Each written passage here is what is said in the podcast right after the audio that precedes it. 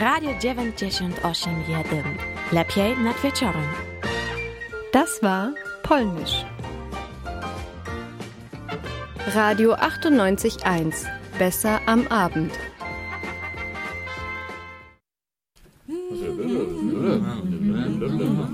Vera am Abend. Vera am Abend. Vera am Abend. Vera am Abend. Vera am Abend. Vera am Abend. Vera am Abend. Vera am Abend. Vera am Abend. Vera am Abend. Vera am Abend. Vera am Abend. Und damit herzlich willkommen bei Vera Verquer Radio.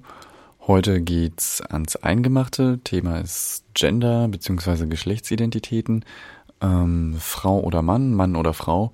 So teilen wir einen Menschen zuerst ein, wenn wir ihm bzw. ihr erstmals begegnen. Wir bedienen uns der Frisur, des Kleidungsstils oder gar der Körperform, um uns zu orientieren, mit wem wir es zu tun haben. Und nach dieser ersten Orientierung glauben wir, dass bestimmte Verhaltensweisen gegenüber diesen Personen angemessen sind und wir erwarten sogar bestimmte Verhaltensweisen von dieser Person. Ladies first, Männer an den Grill, Tür aufhalten, Tisch decken und das Essen auf den Tisch bringen zum Beispiel. Wenn jemand geschlechtsuntypische Merkmale, egal ob im Verhalten oder im Aussehen aufweist, sind wir verwirrt und können nicht damit umgehen, dass unsere eintrainierten Denkmuster versagen. Dann greifen wir teils abwertend auf Erklärungen zurück, die keine sind, wie etwa Mannsweib oder Weichei. Die Kategorien männlich und weiblich sind nach wie vor häufig die einzelnen zwei Pole, zwischen denen man beispielsweise in amtlichen Dokumenten wählt, um sich selbst zu beschreiben. Und nach wie vor werden diese zwei Pole im Alltag als gegensätzlich gedacht. Vielleicht ist da aber auch noch mehr. Nicht alle kommen mit zwei Geschlechtern aus. Für mindestens 113 indigene Gesellschaften in Nordamerika ist nachgewiesen, dass bei ihnen auch Geschlechter jenseits von männlich und weiblich bekannt und akzeptiert waren, sogenannte Zweigeister. Besonders interessant ist hier, dass diese nicht für das gesamte Leben gelten mussten, sondern durchaus auch zeitlich begrenzt angenommen werden konnten, je nachdem, welche Aufgaben eine Person in der Gruppe übernehmen wollte. Und diese Menschen galten bei vielen dieser Gesellschaften als besonders spirituell mächtige und begabte Personen. Es gibt weitere solcher Beispiele aus allen Erdteilen und die Frage drängt sich auf, brauchen wir ein drittes Geschlecht oder brauchen wir überhaupt eine Trennung in Geschlechter? Schließlich sind wir ja alle Menschen bzw. Personen. Vor genau einer Woche, am 24. Februar, war Judith Butlers 60. Geburtstag und Judith Butler sagt, stark verkürzt, es gibt keine Unterschiede zwischen biologischem Geschlecht, dem sogenannten Sex, und gesellschaftlichem Geschlecht oder der Geschlechtsidentität, dem sogenannten Gender, sondern letztere, also die Geschlechtsidentität, produziert erstere wieder, da es keine natürlichen Körper mehr gibt, also alles ist irgendwie schon vorbestimmt durch unsere kulturellen Zusammenhänge. Immer wenn das Geschlechtliche ins Spiel kommt, laufen auch unsere antrainierten eingemachten, eingefleischten gesellschaftlichen Konstrukte mit.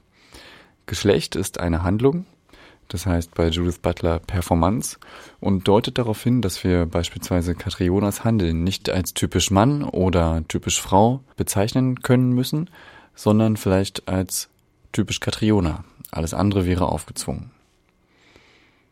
Mein Name ist Peter Schulz. Und ich bin Katriona Dannenberg. Und wir hören jetzt Musik von einem Künstler, einer Künstlerin, die der sich auch einer Zuschreibung von Geschlecht relativ gut entzieht. Viel Spaß.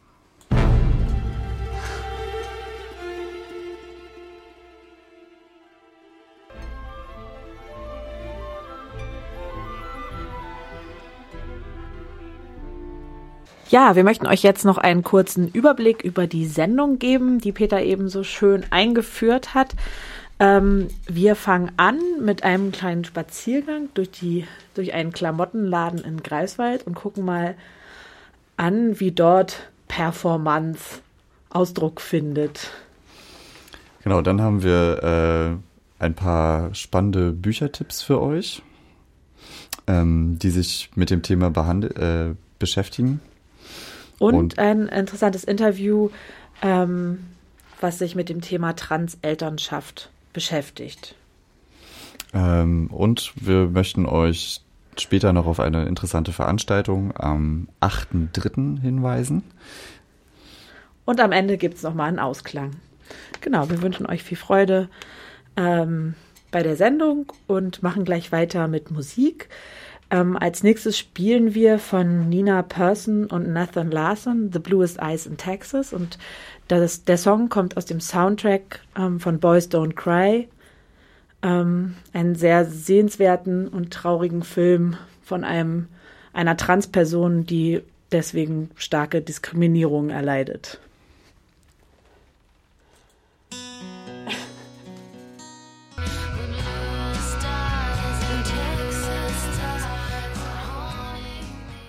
Schon früh werden Kinder durch ihre Kleidung in genau zwei Geschlechterrollen gedrängt.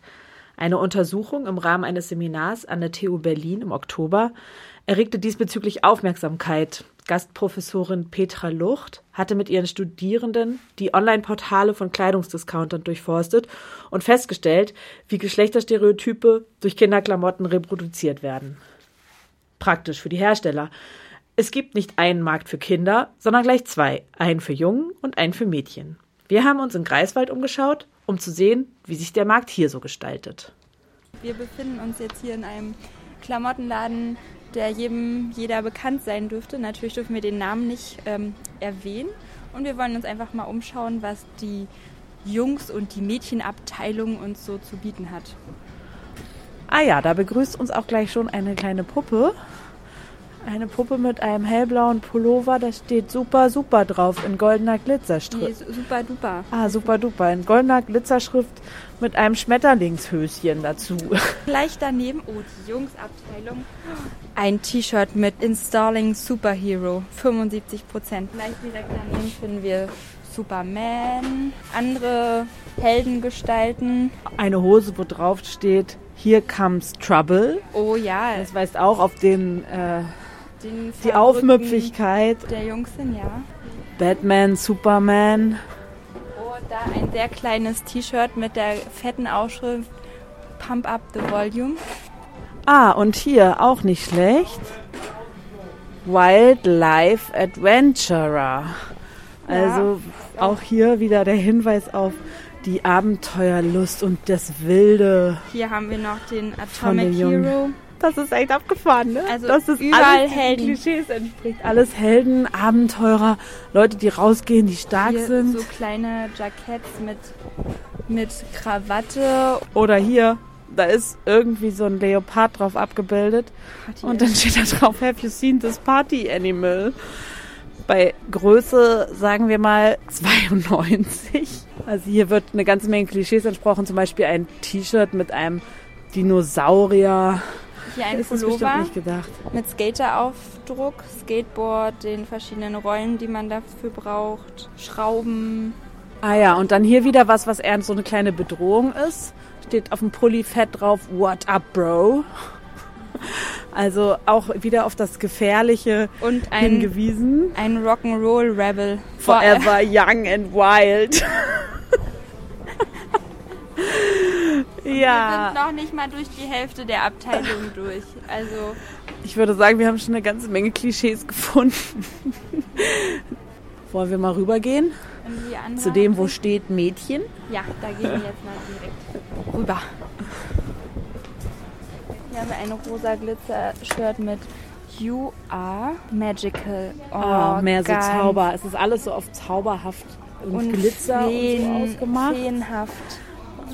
Ach, das lässt doch die Mädchenherzen träumen. Auch und-.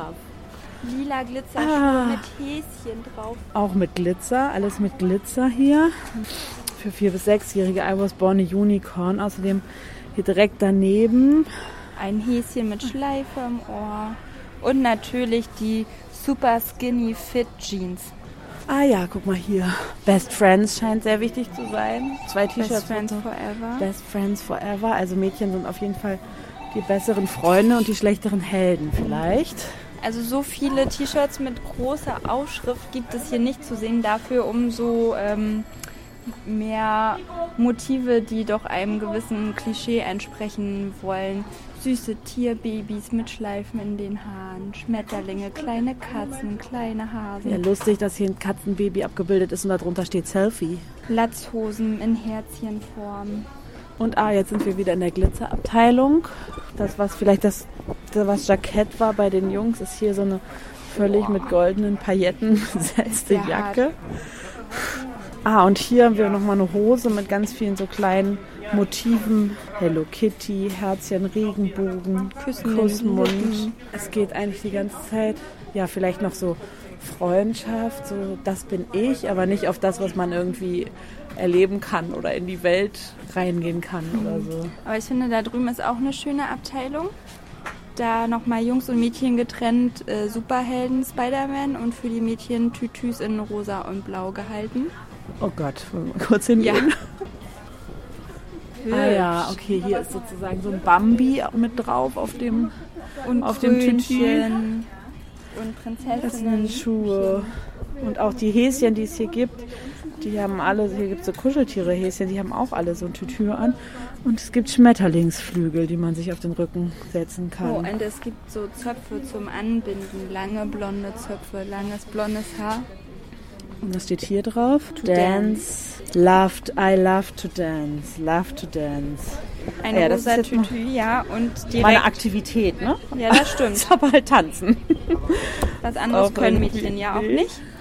Wohingegen die Jungs als Supermänner hier die Auswahl haben zwischen verschiedenen Variationen von Superhelden-Outfits mit aufgedruckten, nein, nicht nur aufgedruckten Muskeln, sondern auch ausgepolsterten äh, Muskeleinsätzen.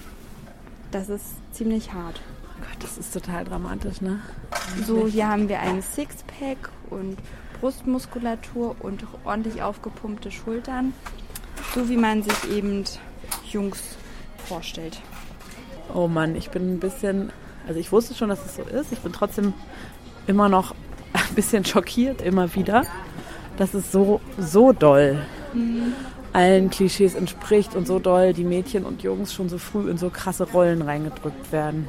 Ähm, vielleicht könnten wir uns noch mal umgucken, was so die älteren Kinder betrifft, also so für Jugendliche. Das hier ist ja jetzt die Herrenabteilung, aber wenn wir jetzt vielleicht hier noch mal rumgehen in die größeren Größen für so ja 10 bis 16-Jährige, Okay. vielleicht hat sich da ja ein bisschen was geändert. Ja, und bevor wir schauen, wie es bei den Älteren aussieht, ob sich da diese Projektionsfläche Kleinkind fortsetzt, äh, hören wir einen kleinen Gender-Bender, ähm, Conchita Wurst, Rise Like a Phoenix.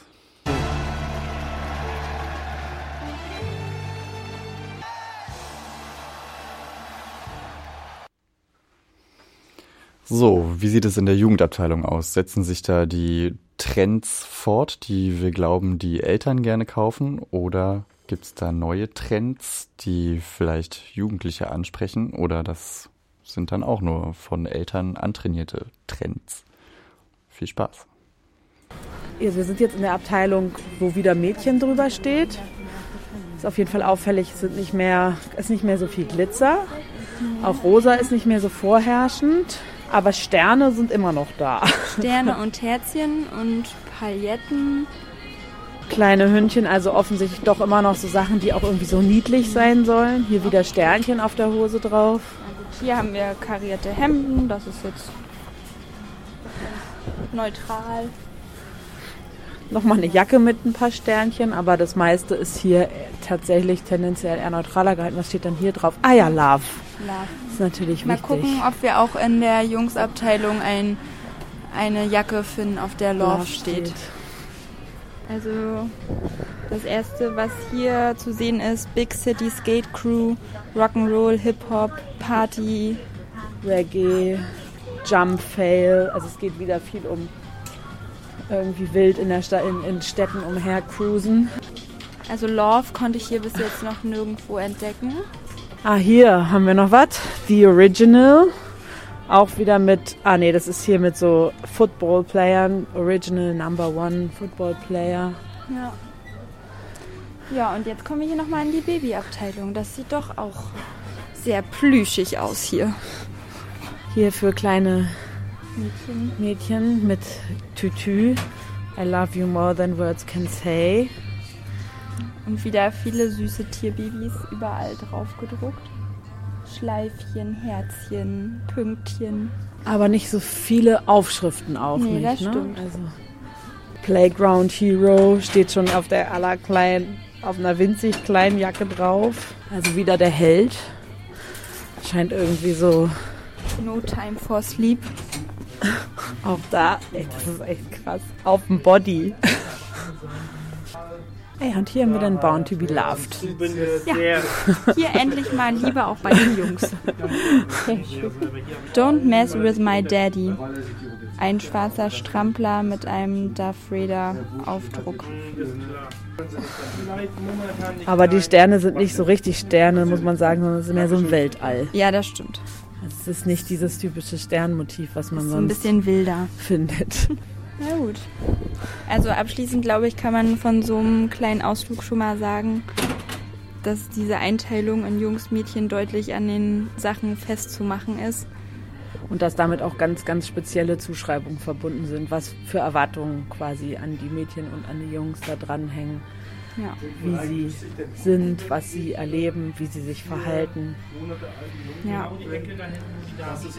Aber komisch ist wirklich so ein bisschen, dass sich das zum höheren Alter hin so ein bisschen neutralisiert. Ne? Also so ein bisschen neutralisiert ist natürlich immer noch Ja. zu erkennen, für wen was gemacht worden ist, aber ganz extrem eigentlich der Fall Kleinkinder. Ja, vielleicht gibt es auch tatsächlich dann, wenn äh, Jugendliche, also oder Kinder älter werden, noch mehr eigenen Kopf, wie das aussehen soll und auch mehr Gegenwehr dagegen, sich in so ganz starre Rollen reindrücken zu lassen, Ja. was früher vielleicht auch leichter ist bei kleineren Kindern. Am besten Klamotten selber machen, ne? Am besten Klamotten selber machen. Das ist erstens individueller, bestimmt auch schöner. Ja.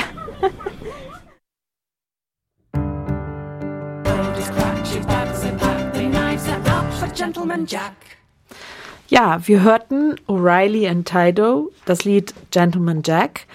Das Lied handelt von Anne Lister, die im frühen 19. Jahrhundert lebte, eine wohlhabende Landbesitzerin. Äh, Sie ging Bergsteigen und reiste viel ähm, und stellte sich damit mit ihren Aktivitäten außerhalb der Gendernorm ihrer Zeit. Ähm, genau, dafür war sie Ziel von Anfeindung, aber sie zog ihr Ding durch und hielt die Ereignisse ihres Lebens in verschlüsselten Geheimtagebüchern fest. Der Song erzählt ihre Geschichte. Genau, und ähm, nachdem wir uns im Klamottenladen umgeschaut haben und da überall nur blau und rosa gesehen haben, ähm, wollen wir einen Blick in eine etwas andere Richtung werfen, nämlich wie man es anders machen kann. Also der Ansatz bei gegen blau und rosa ist klar, es gibt auch noch ganz viele andere Farben. Ähm, Rot, Gelb, Grün, äh, Schwarz und Weiß sind keine Farben, aber ich sag trotzdem Farbe. Ähm, jetzt würde ich euch ein paar Buchtipps äh, geben, äh, interessante Literatur, in denen ähm, klassische Geschlechterverhältnisse etwas aufgeweicht werden. Und zwar, wer in den Bücherschrank des Neffen oder der Tochter des Mitbewohners schaut, wird sicherlich ein Buch mit diesen oder ähnlichen Bildern finden. Der Vater der vierköpfigen Familie trägt einen blauen Pullover, putzt das Auto oder sitzt am Rechner, während die Mutter im roten Kleid mit der Schürze die Suppe auf dem Herd rührt und das jüngste Kind füttert. Wir haben uns gedacht, dass wir gerne andere Kinderbücher vorlesen möchten und haben bei unserer Recherche im Internet eine große Auswahl an solchen gefunden, die ganz bewusst andere Bilder zeichnen. Ein paar wollen wir euch kurz mal nennen. Und zwar heißt das erste König und König, wurde von Linda de Haan und Ster Nieland geschrieben und ist zum Gerstenberg Verlag erschienen. Darin geht es um eine alte Königin, die gerne in den Ruhestand gehen und ihre Verpflichtung an ihren Sohn übergeben möchte. Dafür muss dieser jedoch heiraten, um als König regieren zu können. Für keine der Prinzessinnen interessiert sich der Prinz so richtig. Erst als eine von ihnen ihren Bruder mitbringt, klappt es mit der Thronfolge.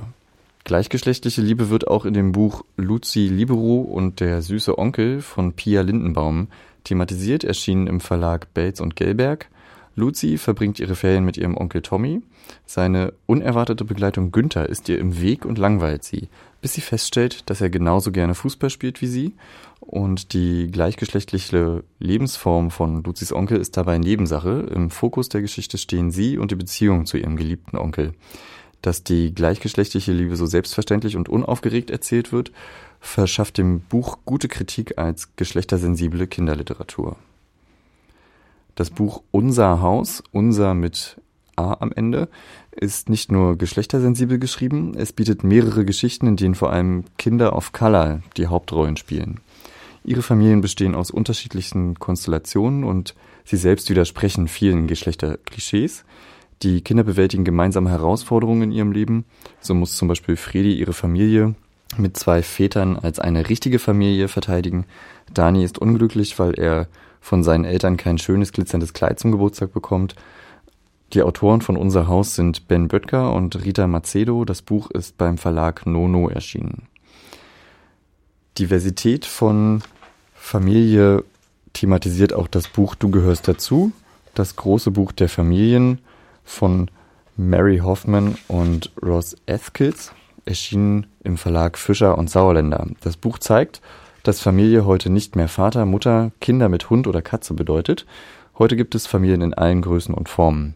Manche Kinder leben nur mit ihrem Papa zusammen oder mit ihren Großeltern oder haben zwei Mütter. Mindestens so viele Farben wie der Regenbogen hat, so unterschiedlich kann das Zusammenleben sein. Das zeigt dieses Bilderbuch. Noch mehr von solchen Buchtipps könnt ihr im Migration, migrationspolitischen Portal Heimatkunde der Heinrich Böll Stiftung finden. Dort wird ein Dossier mit dem Titel Ich mache mir die Welt, wie sie mir gefällt, angeboten.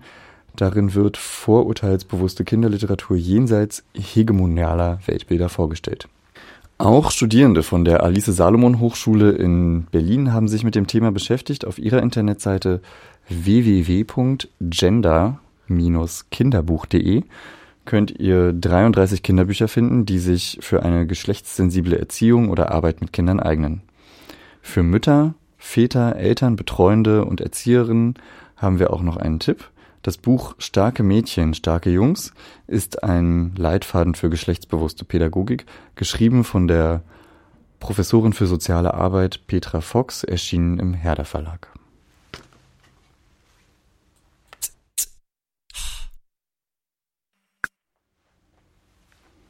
Ja, das war Suki mit äh, Pro Homo. Wie kann man nur hassen, dass, hassen, dass Menschen sich lieben? Ähm, am 14.03. kommt Suki mit einem Vortrag nach Greifswald, ähm, der jedes feministische Herz höher schlägen lässt. Es geht äh, 17 Uhr im Klecks los. Folgende Fragen ähm, wird sie dabei erörtern. Ist gay die Voraussetzung für queer und was macht Musik überhaupt queer? Wie viel Sex muss sein, um queer erkennbar werden zu lassen? Wie lässt sich ein popkultureller Content queer gegen den Strich lesen? Und hilft ein queerer Hype auf dem Weg zur Revolution? Äh, an den Vortrag schließt sich eine offene Diskussion mit Suki an. 14.03. 17 Uhr im Klecks. Ja, und mit dem nächsten Beitrag möchten wir euch Eltern vorstellen, die sich jenseits der Geschlechternormen, in denen es nur Mann und Frau oder Mama und Papa gibt, verorten. Ähm, vielleicht wird dort auch ein bisschen klarer, was ist eigentlich queer? Svenja Goy hat für Vera das Interview geführt. Doch, dann kann die Puppe was trinken. Ah, komm mal her. Kannst du einfach wir den hochziehen. Pullover hochschieben, wenn die Puppe was trinken will. Conny. Guck mal, das macht man, kann man den hier hochziehen? Da. So, und da ist deine Brust. Guck, da. Ich war zu Besuch bei Jan, Philipp und Lovis und Jan und Philipp haben mir von ihren Erfahrungen als Eltern von Lovis erzählt. Jan verortet sich selbst als Transperson und Philipp sagt über sich, Ich bin auf jeden Fall noch am Anfang von einem Prozess und wenn ich einen Begriff dafür finden müsste, dann würde ich sagen, dass ich gerade männlichkeitsreduziert lebe. Transelternschaft ist ja ein Thema, das kaum sichtbar ist. Auf welche Normierungen seid ihr denn während der Schwangerschaft und auch in der Zeit nach der Geburt gestoßen?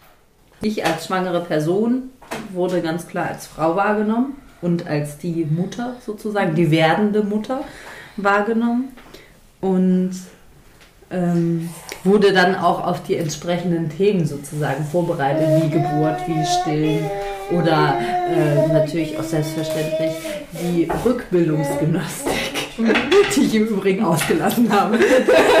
Alles andere habe ich durchgemacht.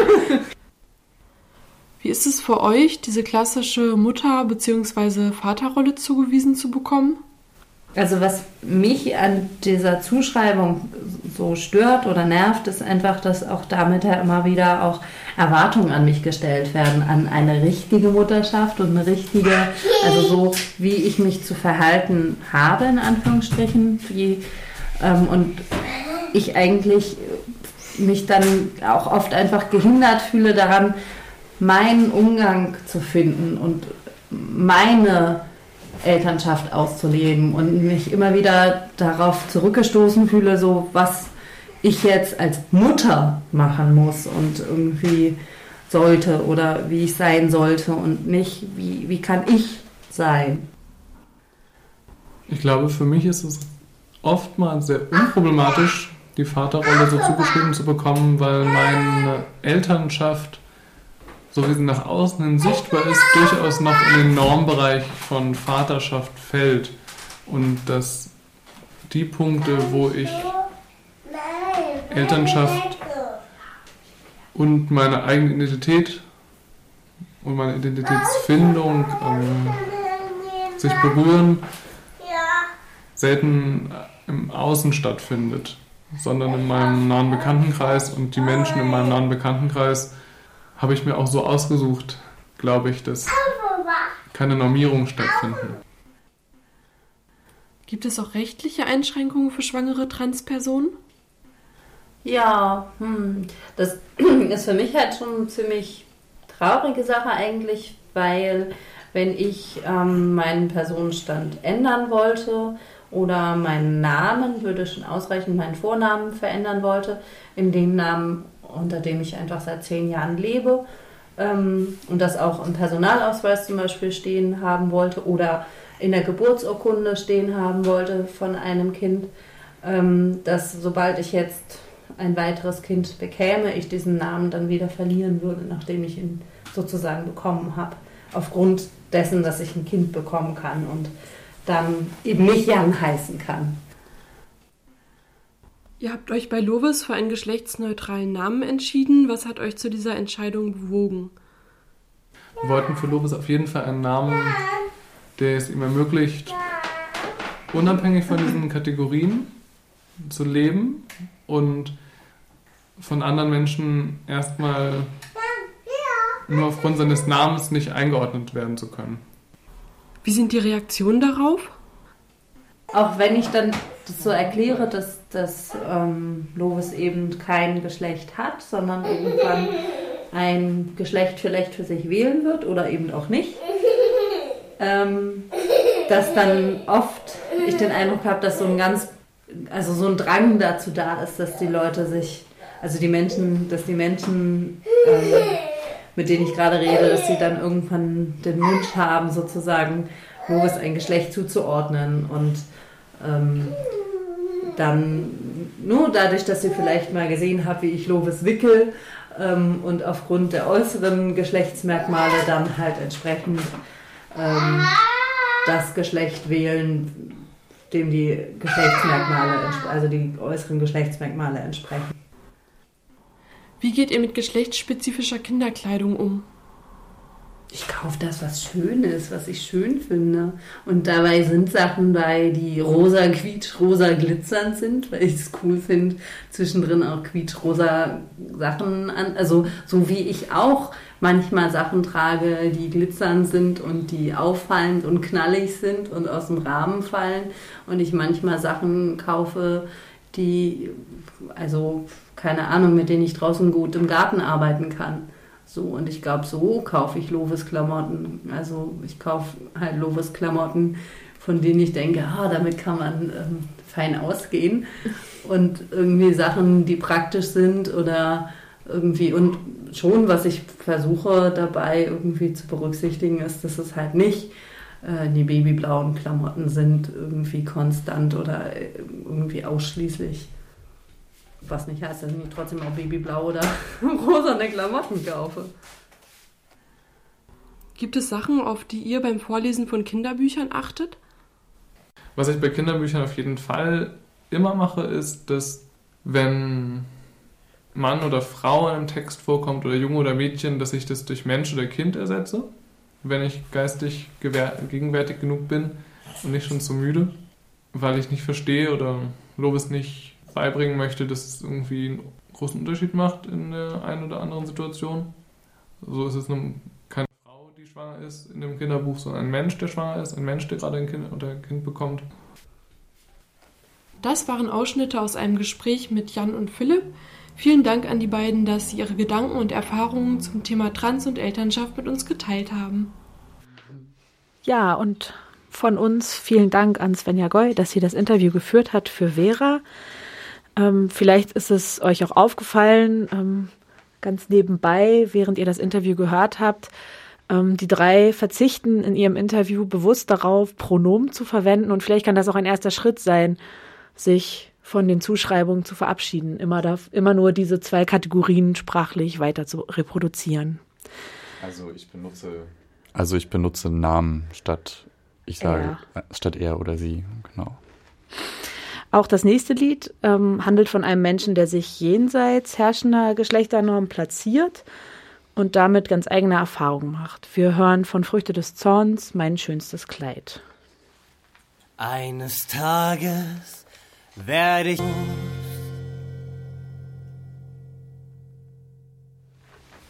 So, das war Früchte des Zorns mit mein schönstes Kleid. Ein Veranstaltungstipp haben wir für euch noch. Ähm, und zwar am 8.3. Wir wissen alle, was ist da? Internationaler Frauentag. Eieiei, heute ist der 8. März. Zum Frauentag am 8.3. lädt das Greifswalder Frauenforum ähm, herzlich auf den Fischmarkt ein. Bei der Aktion Grenzenlos genießen kann man sich zwischen 12 und 14 Uhr mit geflüchteten Frauen über ihre Situationen unterhalten und informieren. Außerdem gibt es Speisen aus aller Welt zu verkosten. Ich sage jetzt einfach mal ganz keck, wer was mitbringen möchte zu essen, kann auch gerne was mitbringen. Ja, und ähm, wir haben noch einen Filmtipp. Ein Filmtipp zur Enttarnung traditioneller Geschlechteridentitäten. Megan ist gut in der Schule, kirchentreu und Cheerleaderin. Jedoch hat sie in ihrem Spind Fotos von Pin-Ups zu hängen und findet die Zunge ihres Verlobten, dem Quarterback des Footballteams, eklig. Die Beweise verdichten sich und von ihren Eltern und ihren Freunden wird sie daraufhin in das Rehabilita Rehabilitationscamp True Directions geschickt. Hier sollen lesbische Symptome behandelt werden und eine Heterosexualität mit harten Militärdrill erreicht werden.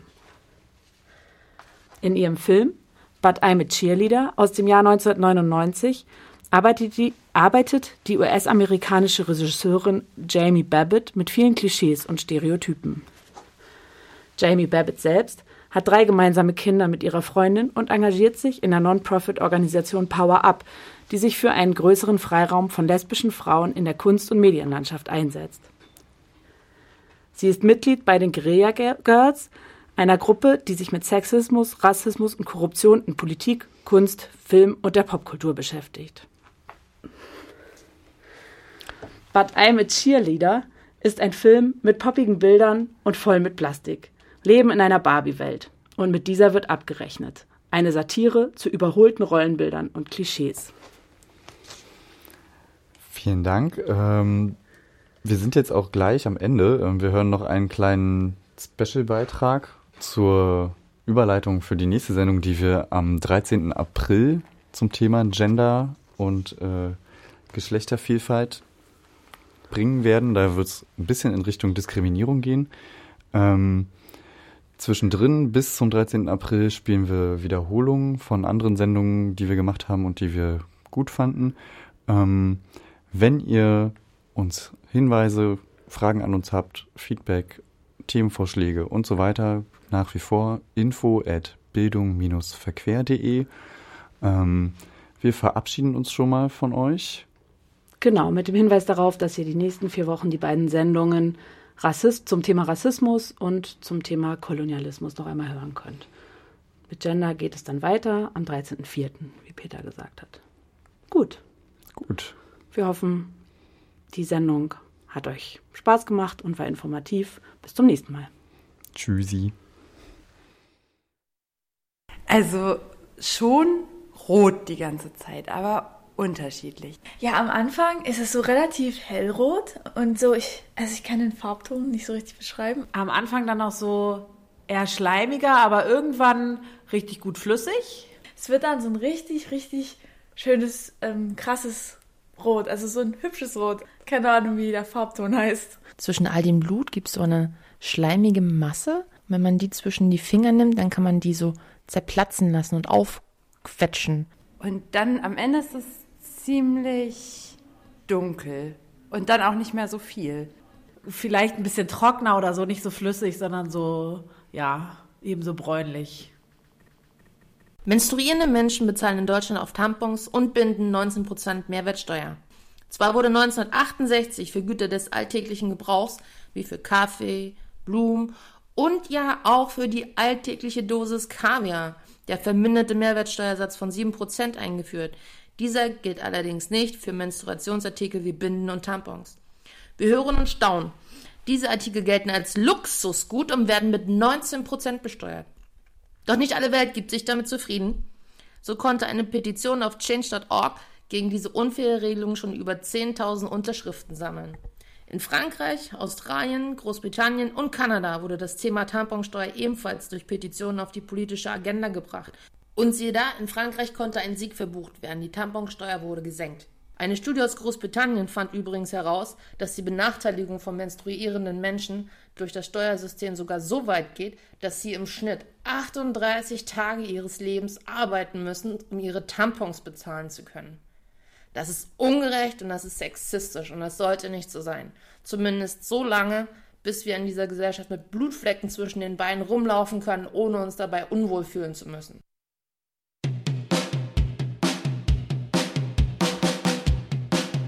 Das war Respect My Fist mit Ich blute. Wir sagen Tschüss nochmal. Mein Name ist Peter Schulz. Und Katriona Dannenberg.